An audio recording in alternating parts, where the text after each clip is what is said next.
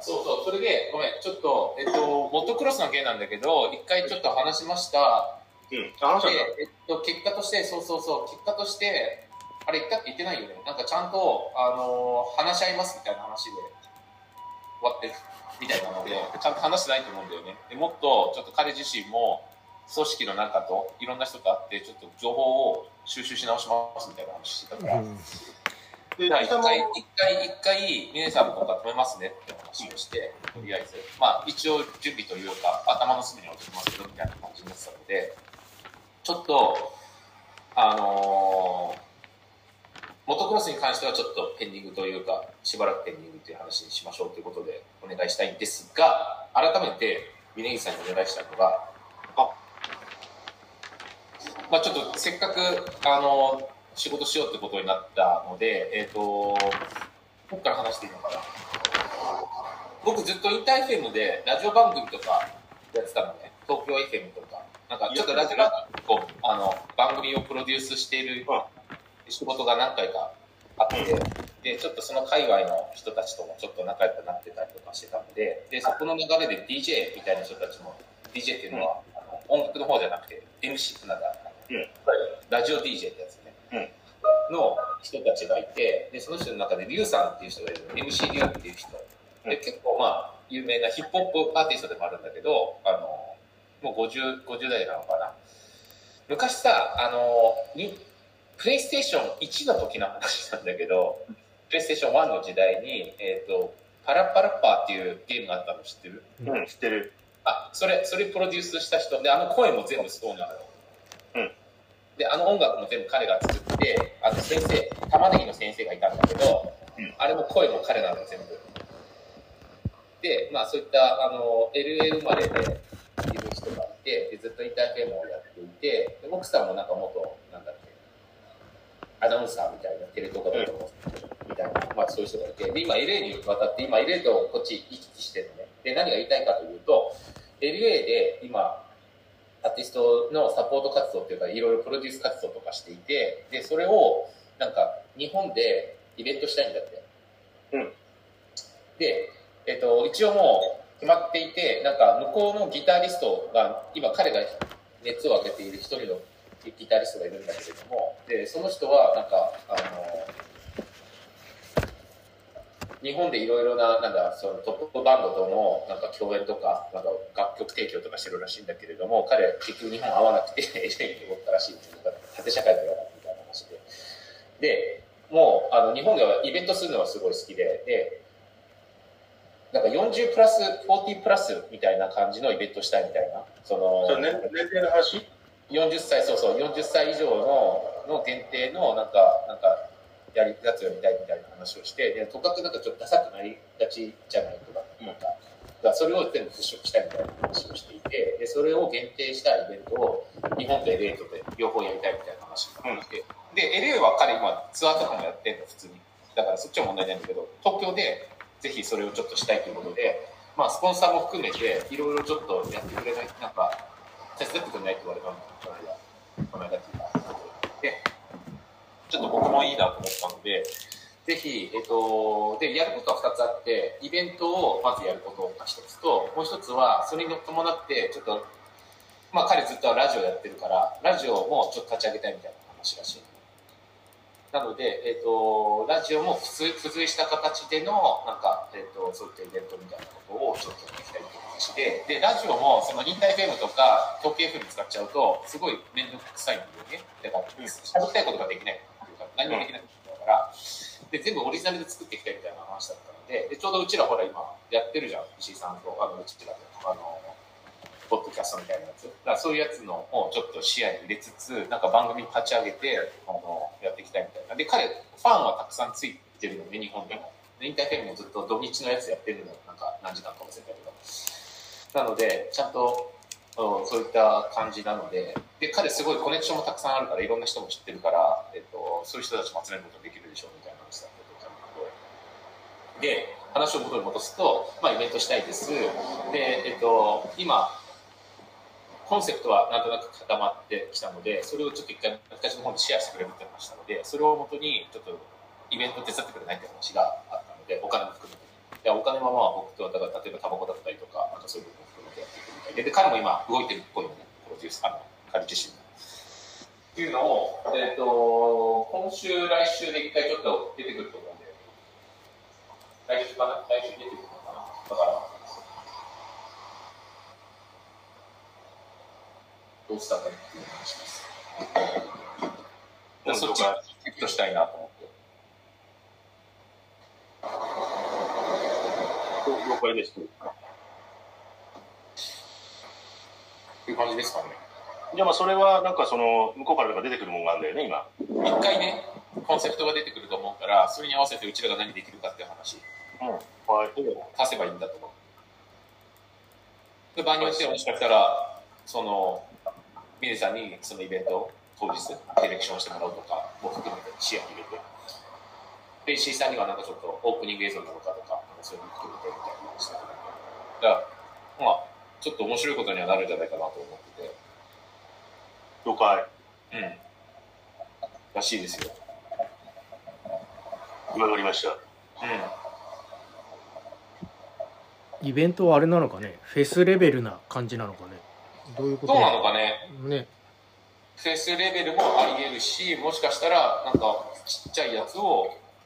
ちょこちょこやるのかもしれないし、うんそこちょっと、逆に言うといかようにでもじゃないかな。なるほどねフェスっていうか、俺のイメージではなんか、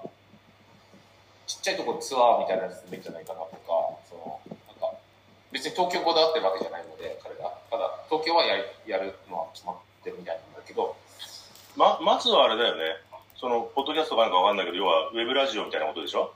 そうだね。だからそこは、そこですぐ、そこはすぐ動けるじゃない？当たり前だけど。その聴取率を上げるのがまず先決なんだろうね。そうだね。で、で、でパッと、そういうイベント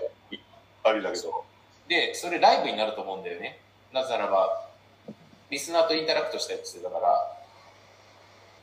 だから、なんかレコーディングではないと思うんだよね。まあ、レコーディングしてそれをアップするっていうのも全然あると思うんだけど、まあ、どちらにしても多分、やっぱあれじゃない最初はさ、そのポッドキャストの方のあの聴取率を、だってほら、例えばさ、インター FM とかさ、FM 東京とかさ、そういうんだったらさ、最初からまあ、なんだ、聴取、聴取率はある程度、まあ、見えるんだろうけど、そうでないことを考えると、そっちに客を持っていかなきゃいけないわけだから、ね。最初立ち上げる、例えばどっかライブハウスでもって、ライブでもってや、その、もう収ライブ収録みたいな感じのイベントにしちゃうっていうのが多分いいんだろうね。もともと。ファンがついてる人だったらそれが多分可能なんじゃない？ファンがついてない人だったら、だから前に仕事をした時に彼にちょっとプロデュースしてもらったのよラジオ番組作った時に。でその時にえっとジブラをに一緒に行ったのよ。紹介してもらって彼のスタジオに行ったのよ。でそれ渋谷のところに道玄坂のちょっと奥に入ってるのかパーキングロットの上になんかスタジオがあって。でそこは彼専用のなんかラジオ局なんだよね。普通に。なんかあるじゃない。あのコミュニティラジオっていうのかな。うまくあの電波をちゃんと借りてっていうかそれをその渋谷区がやっているからそのスロットをの枠をもらってみたいなんですようん。でそういうやり方もあるなとかさ例えばね例えばねで彼は彼のやりたいことをとか紹介したいアーティストをそこで紹介してもうずっと24時間ずっとヒップホップ流してみたいな感じなんだけど、まあ、それはそれで一つの形だよねとか思ってまあどうせやるんだったらまあそういう感じでねなんか昔のアベマラジオみたいな感じでどっかねガラス張りでなんかちょっとまあできるといいねとかさなんかそういうのちょこちょこあればいいかなと思ってたからもしかしたらちょっとコミュニティラジオをなんか束ねるじゃないけれどもつなげてつなげてつなげて日本中がなんかつながるようにするつもちょっと面白いかなとか思ったりとか思わなかったりとか。うんまああれだね。その彼が彼が考えてることをまずやっぱり聞くのが最初だね。そうだねちょっとルー大島みたいな人だから、で日本語と英語混ざっちゃうんだよね、すぐ。すぐ詰まると英語になるから。うん。だからもう、LINE とかやってんだけど、うんめちゃくちゃなんだよね。接続詞が日本語だと英語だったり、逆だったりとか、ちょっと全然よくわかんない。何？でもちょっと面白いです。MCU で出てくるんだよ出てくると思うんだけど。あれもやってたよ。あのー横浜スタジアムの人。あの資料うん横浜スタジアムの野球のやつ。あのライブ中ライブ中継あのちゃんとしたいるじゃない？その解説者。それはそれでやるのよ。テレビのやつとか。そうじゃなくてなんか裏みたいなことね。やってるために。そうそうそうそうそうそう。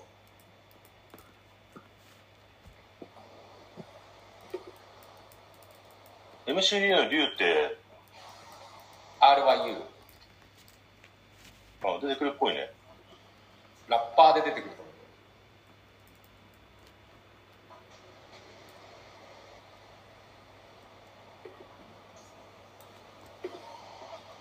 あ、出てきた、出てきた。あ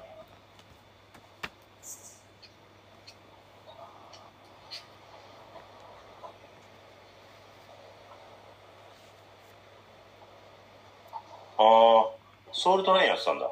あそうそうそうそうそうそうそうそうそうそうそうそうそうそうそれそれそれ俺聞いたことないけどみんな知ってんだねなんかね、すごい面白い人だよ。なんか MCU でさ、ググろうとするとさ、うん。MCU 病気とか、MCU 体調とか出てくるね。あ本当？そう一時ねちょっとねやめてたんだよね。うん。まああそういうことそうそうそうそうそう。まああんまり言うと怒られるけどまあプライベートでいろいろあって。がん、がんみたいだね。とは言ってるけどそうね。どうなのかなっていう。ちょっとどこまでが本当か嘘かちょっと僕わかんないからさでも奥さんとも離婚したりとかちょっといろいろあったんだよね。子供もいるから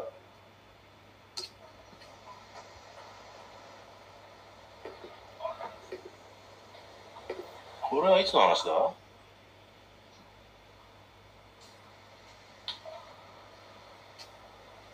もしいくつぐらい、いいくつなんだろね54って書いてあるよう本当ああ。体調悪くて、えっ、と、番組お休みみたいのは2017年の話か。そうだねでもそれで今また復活してるからうん。なるほどね。わかりました。じゃあ、また、あの、まあ、い動いてもらアニメーションとかもやってくれたし、そう、いろいろ手伝ってくれてる人なんで、まあ、ちょっと楽しそうなことがあればやりたいなっていう。OK。ところでさ、その、なんだっけ、バイクの方の話がさ、一旦ペンディングはわ分かったんだけど、前、この間ほら、あの、石井さんがさ、ああちょっと一応情報得たんで流しときました。忘れないようにと思って一応ペペンディングしてるんだったら、まあ、あれなんだけど、あの、でもあれもっともだよね。ものすごくもっともだよね。ただ、可能かどうかは別の話だけどさ、あの、ホンダだのヤマハだのメーカー巻き込む巻き込むと強いよ。そりゃそうだよなっていうね。とにかくやヤマハみたいっすねなんか言ってた感じだとヤマハの方がより強いみたいでやっぱりディーラーを巻き込んでいくっていうのがまずそれをやるとどこも話は聞か聞かざるを得ないというか絶対聞くっていうふうに言っててあと選手を誰か味方につけるそのトップになりそうな人というかなんかその人を味方につけることでかなり変えれることができるんじゃないかっていうまあそれぐらいしないと本当に地場強いっていう感じの彼の印象でしたね話としては。だなんとなくね、その、郵政が、その、まあ、えっ、と、まあ、一旦ペンディングっていう、今、状態のところで、まあ、堤さんとの話次第だろうけども、まあ、あの、いや、動かしたいんだよね、動か動かそうよって話になるんであれば、でも向こうがなかなか腰が上がらないっていうことであれば、まあ、多分そうそういう、そっちの方から、まあ、動かすっていうのがいいんだろうね。うん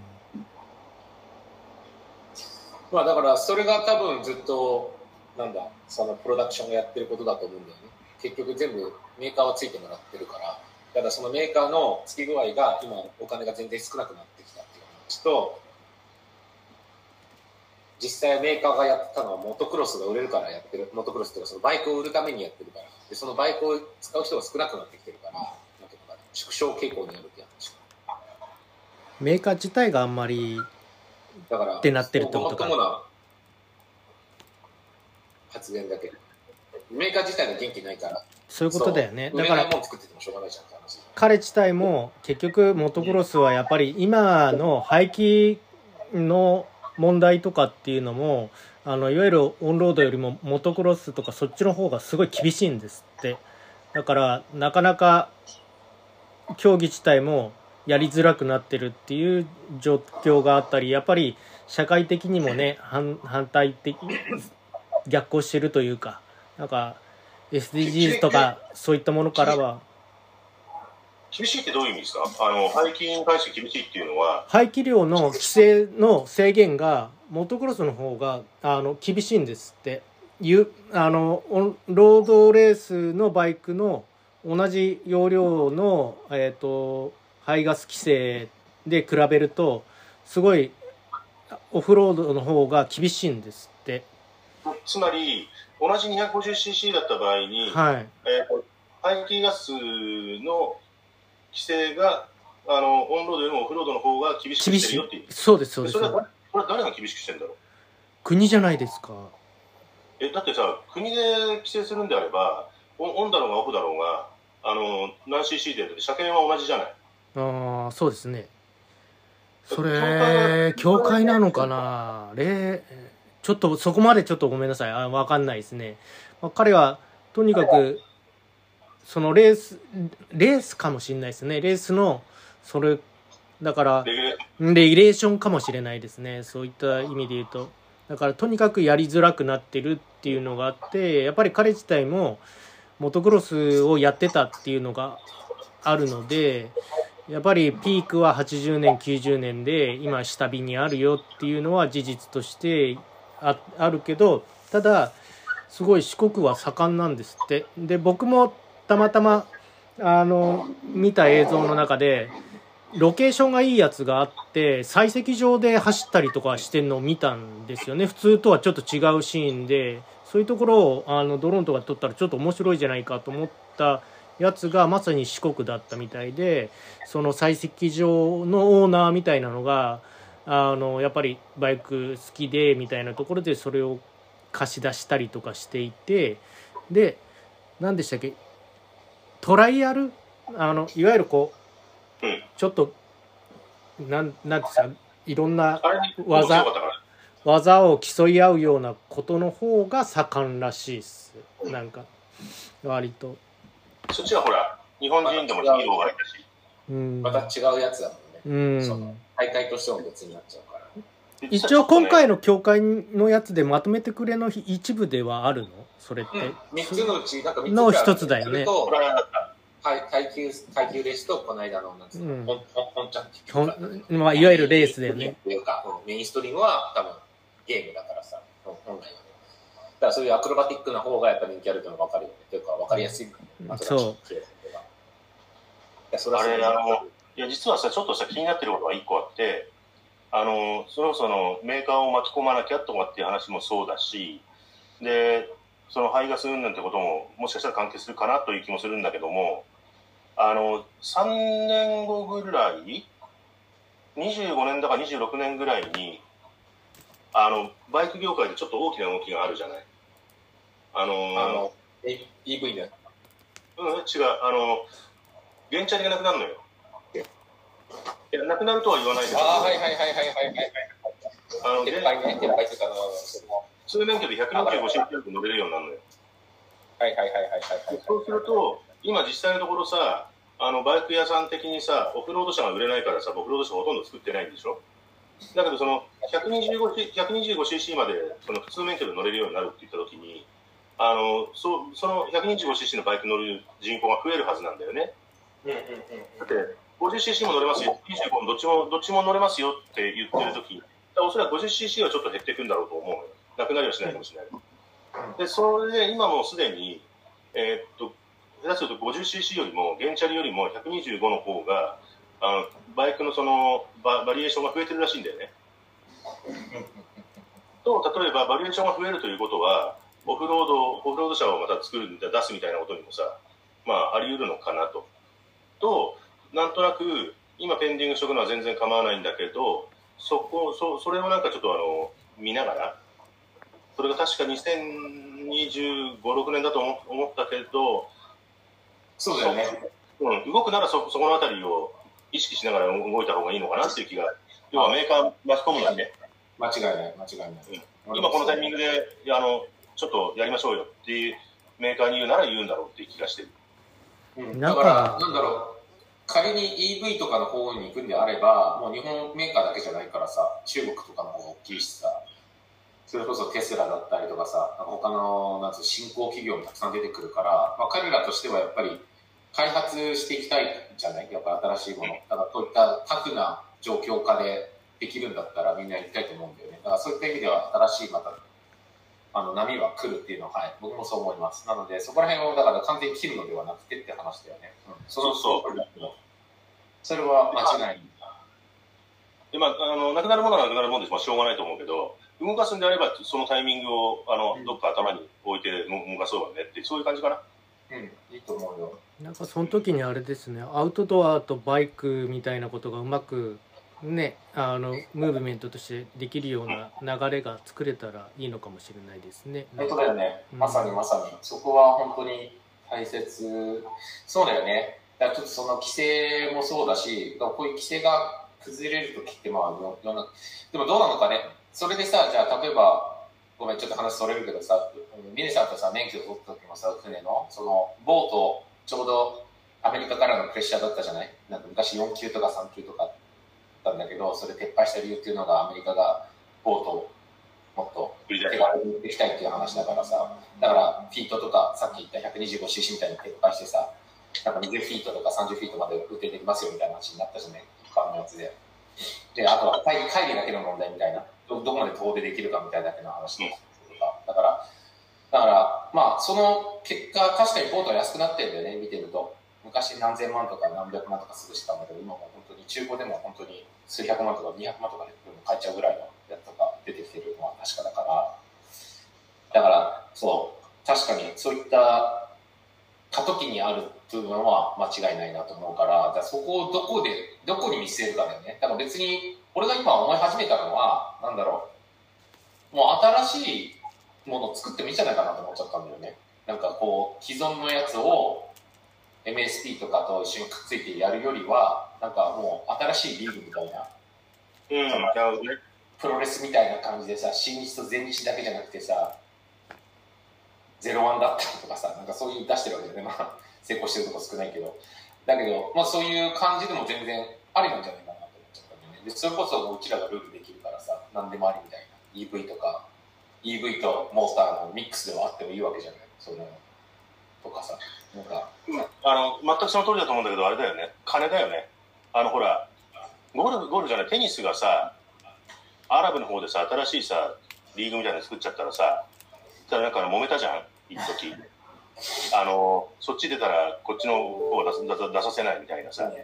で、それ今さ、なんかあの、一応、ゴルフだっけ？テニスだっけ？で、なんか、ゴルフか。ゴルフだったと思うん。で、結局でもさ、なんかあの、PGA の方がさ、折れたんだよね。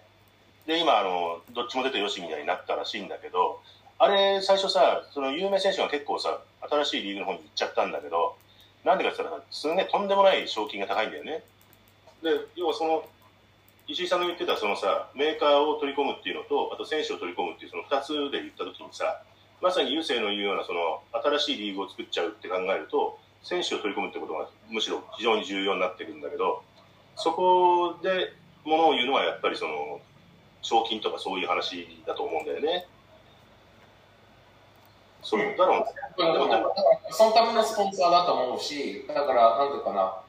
ぱり、うん、だからそのためのスポンサーだと思うんだよね。だから、なんだろう、もう、もうこういう時代だから迎合しなくていいんじゃないかなと思うんだよね、どっかで。うんなんかそれをしてるもう終わってるし、頭打ちになってるのが事実だから、そこをなんか、えー再再設計してやるっていうのも一つの手だと思うし、まあ、本来それが王道ではあるのかもしれないけれども実際問題も凝り固まった人しかいないわけだから、まあ、動かないと思うんだよねだったらもう全然違う邪道だって言われてもやった方が早いんじゃないかなでそういったところに丸カだったりとかタバコ屋さんってやっぱり興味持つと思うんだよね。その今までのと違うやつとかで。まあ、さすがにね、またあのゼロから作るからいや一緒にやろうよって言われて、いいねとはなかなか難しいかもしれないけど、でももしもできたなら、その地場が難しいって言ってたその地場のやつらはさ、皆さん結局ついてくると思うのよ。あ、なんだ、いいもんできるんじゃんってなったらついてくると思うんだよね。だから、なるほど、優勢の言うように、今あるのを変えていくっていうのも一つの手だけども、実は、あの、もうリメイクしちゃった方が早いかもっていうのは、まあ確かにそうかもねって気がするわ。ちょうどもう今の今までのあり方を受け継ぐ人間がいないんですってあのその子に聞いたら結局そこにスポンって穴が開いちゃっててここの人がの子供とかはやってたりとかするけど結局この間がいないんですってだから次やるなら今は今の話とか聞いてると確かにそういう時期なのかもしれないっていうふうに思いましたけどね。たださ、ならさ、なるほど、その、ま、もうああ新しく作っちゃったのかっていう話はさ、メイクセンスではあるんだけど、それをするほど、そそれをするほどのその魅力、価値を感じるかってことだよね、俺たちが。そうですねうん、そうだね。逆に言うとそういうことだね。うん、よっぽど例えばさ、この競技すごいね、可能性あるねって、ものすごく思ってればさ、いやいや、やろうぜ、そうもうもう一からやっちゃえってなっちゃうんだけど、そこだったら別にさ、モトクロスじゃなくても何でも同じじゃんっていう話ね。そうだね。そうだね。だから、うん、その通りだと思うよ。だから、そうだね。うん、確かに。結局、場所とかも限られてくるし、なんだろうね。いろいろ限られるよね。いろいろ足かせがあるよね、モトクロスはね。だから、できるなら、例えばさ、あのーモトクロッサーをさ、モトクロスバイクを使ったさ、今ほら3つぐらいその競技があるわけじゃない。うん。その3つでない、あの、モトクロスの遊びをさ、やってる奴らがいて、じゃあ、それ、その競技で、その競技さ、あの、あの、おお俺たちがさ、あの、オーガナイズしてあげるよ、みたいな話で、大会を作ってっていうふうなので、そっちが盛り上がってきたら、あの、今までのモトクロスの既存の競技も取り込んでいくみたいな話だとすると、今すでにね、誰かがその選手たちが、あの、正式な競技ではないんだけど、やってるよみたいな、なんかこう、そういうジャンルがあったりすると、面白いな話が早いなって気がしたけどね。確かにね。そこら辺はちょっと、もう少し議論したいよね。どなあと何が作ってるかって話だよね。どっちも先人からには間違いないわけだからさ、新しいものに出してもさ。で、あの、だからペンディング中とはいえ、なんかそういうちょっと情報があったりしたら、またここでそうやって話し合ったら、あって、そうだね。うん。たらいいんじゃない？ただやっぱりちょっと固まりすぎだなと思うんだよね。なかなか。すっごいカチカチだと思うなんかうんその子に聞いてもいやーって感じだったなんか本当に。なんかあ本当に？うん。それがもう末と。端まで見えちゃってる時点で、まあもう、明確、明確。ないよね。すごいガチガチ。あ本当に上にいるメーカーさんを気合い入れてそのちゃんと今峰さん言ったような2025年6年を見据えたところでアウトドアブームとともにバイクモートクロスっていうのを普及させるようなそれこそそういった人たちが便利に使えるようなバイクであるようなものを作っていきましょうよとかなんかうん何かしらそういう開発新たなライフスタイルみたいなのを提案できるようなのも含めた大きなくくりじゃないとちょっとなかなか変わらないかもしれないですねビジネスとしても。ちなみにね、あの、これは一、インフォメーション的なことでしかないんだけど、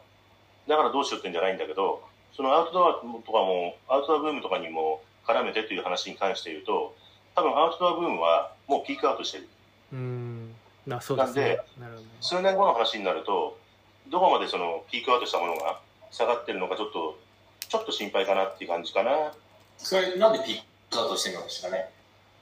ん？なんでピークアウトしちゃってるのかな？今。だってさ、あの、そもそもその、なんでこここまでのアウトドアブームが起きたかって言ったらさ、まあ、土壌はあったのよ。あの、まあヒロシ、ヒロシとかがさ、まあ、しつけ役だったんだろうけど、で土壌はあったんだけど、そこにさ、ここまでのピークになった理由は、これ世界的なピークだったんだけど、つまり世界的な理由があったわけね。コロナ。うんうん。そう結ね。局、どっかに遊びに行こうって言っても遊びに行けないわけじゃん。確かに確かにそうアウトドアの場合は、基本的に人と交わるわけじゃないんで、これならややれるじゃんっていうのもあったのと、あとほら、他に使ってたお金が使えなくなったわけじゃん、旅行とかに。で、このお金で、例えばその、テントを買ったり何何を買ったりってことができたんで、で、ちょうどね、だからそれがハマったんだよね、バシーンって。うんだけどもうほら、コロナも一応収束しましたみたいな感じで、みんな元の遊びに戻ってるっていうのもあるし、初め、ブームに乗って、まあブームなんてそ、ブームなんてそんなもんだと思うんだけど、ブームに乗って始めてみたんだけど、いや、これマジ面白いわっつって、続ける人間は続けるけども、当然、そこまでとは思わなかったんでっていうので、1、2回やってやめていく人間もたくさんいるわけじゃないそしたらその、入ってくる数がすごく、むちゃくちゃ多かった。なぜならコロナだから、むちゃくちゃ多かったっていうので、ブームができてたけど、もう入ってくる人間はそんなに増えないから、あとは、あの1、2回やって、もういいかなっていう人間がただ去っていくっていう、そういう構造で、どうもピークアウトしちゃってるみたいね。なるほどな。うん、それも、100均もさ、キャンプコーナーができるようになっちゃったわけじゃない？なんか100円、200円と300円ぐらいでさ、なんか、スノーピークだと5000円ぐらいするのが300円ぐらいで買えますみたいな。そこまで一応裾野は広がったっていうことはあると思うからね、そうだよね。だから、確かにね、まあ、ピークアウトしたっていうのはそういうことかっていうことかなと、なんとなく理解はする。うん、結構ね、そのピークアウトし、ピークアウトしてるねっていうのは、実はさ、その、ブームに全く乗ってないアウトドア系なんだよね。あの、だから、ああピブームだからさ、新たにその何かを買うっていうことでもないし、もう、あもう、ほぼ持ってるんでね。なんだけど、その、何かを買おうと思った時にさ、例えばほら、この間あのパラリンピックの時にさ、俺あの、フィアハンドの、あの、ハリケーンランタンをさ、いくつ？30いくつだっけ？ど、あ30いくつとか購入してんのよ。まあ、仕事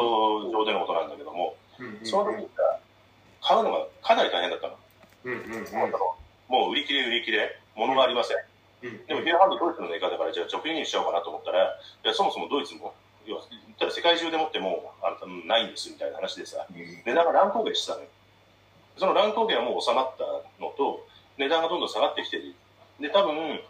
あの、ウゴのタケノコのごとく、できてて、できてて、できてる、その、日本でもたくさんできたんだけど、その間に。あの、そういうアウトドアメーカーが多分淘汰されていくような時期にどうも来てるみたいなね。なので、あの、業界全体のムーブメントは落ち着いちゃうけど、でも確かにでもさ、このブームでもってさ、アウトドアやる人間のさ、裾野が広がったわけじゃない。だからピークアウトしたとはいえ、あの、今までより多分人口は、